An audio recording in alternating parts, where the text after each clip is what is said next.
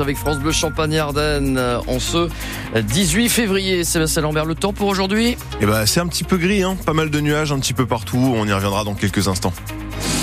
Le journal de 8h30, Etienne Cholet, sortez les trompettes et les tambours, le champagne basket joue une finale cet après-midi. Celle de la Leaders Cup Pro B, c'est à 15h30 à Saint-Chamond dans la Loire. Les champenois affrontent Vichy, une équipe bien mieux classée, mais nos basketteurs sont chauds bouillants. Le capitaine du champagne basket, Lamine Samb. Clairement, clairement, je pense qu'on est sur une très bonne dynamique. D'avoir enchaîné ces victoires-là avant cette finale, ça fait que du bien. Mais on sait très bien qu'une finale de Leaders Cup, si on regarde encore sur l'historique, c'est jamais le favori qui a gagné. Donc pour l'instant, à ce que je sache, on n'est pas favori, donc j'espère que ça va être nous de le prendre. Personnellement, ça serait une grande fierté, parce que c'est vrai que déjà Leaders Cup, je l'ai jamais gagné.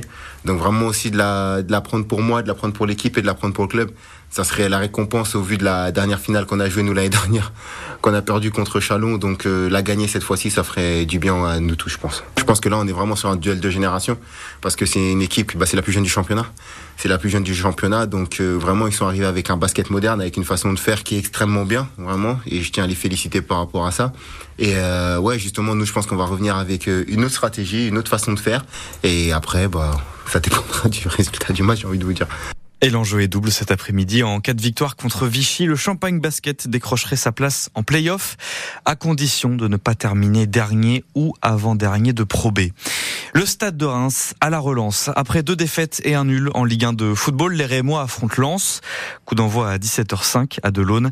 Match à suivre en intégralité sur France Bleu Champagne-Ardenne dès 16h l'avant-match pour vous donner toutes les clés de cette rencontre.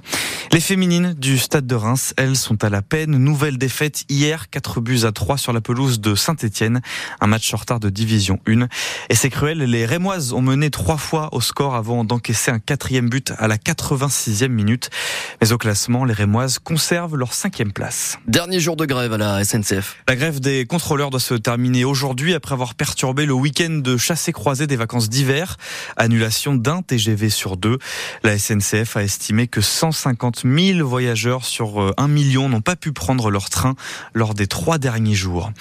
On a parié, on a coché, on a gratté beaucoup l'année dernière. La Française des Jeux vient de publier son bilan pour l'année 2023 et tout augmente pour la FDJ. 27 millions de joueurs et un chiffre d'affaires à plus de 2600 millions d'euros.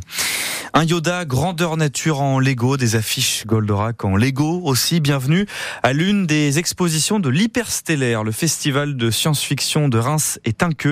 Il a débuté hier et se termine le 25 février. C'est l'occasion d'imaginer tout ce qu'on veut comme la ville de Reims dans le futur. Steve Grandcir a construit sa vision en Lego. C'est un peu une projection dans l'avenir et qui offre des solutions parfois. Et du coup, ça permet d'un peu de rêver, de partir dans un autre monde.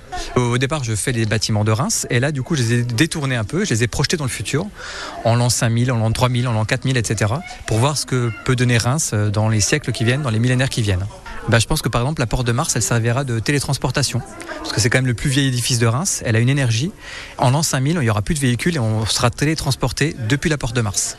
Alors qu'est-ce qui va changer encore à Reims en, en l'an 5000 bah, Par exemple, en l'an 5000, il y a des extraterrestres qui se sont crachés sur la basse promenade. Du coup, ils ne peuvent pas repartir.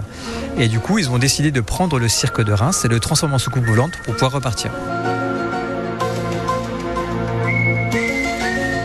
Steve Grandcir au micro de Claire Checaglini pour retrouver cette immense maquette. Allez au centre culturel Syntex près du centre-ville de Reims. Vous avez aussi des conférences, des séances de cinéma et de dédicaces dans divers endroits comme au planétarium, à la Petite Malle ou au Carré Blanc de Tinqueux.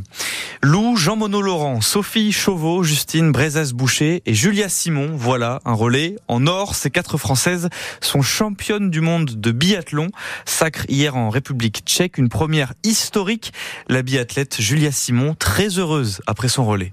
C'est jamais facile en fait d'arriver avec ce statut de favorite. On l'a déjà vécu dans le passé. Pour moi en tout cas, j'avais vraiment qu'un objectif en tête et c'était pas facile à gérer. Et je suis très contente de cette équipe. Je suis très fière de cette équipe qui a réussi à gérer cette pression-là et, à aller décrocher ce, ce, premier titre qui fait vraiment énormément plaisir. Quoi. Franchement, j'aurais jamais imaginé faire des championnats du monde comme ça. C'est génial. Je suis aux anges. Au total, la France en est à 10 médailles avec le bronze également du relais masculin français hier.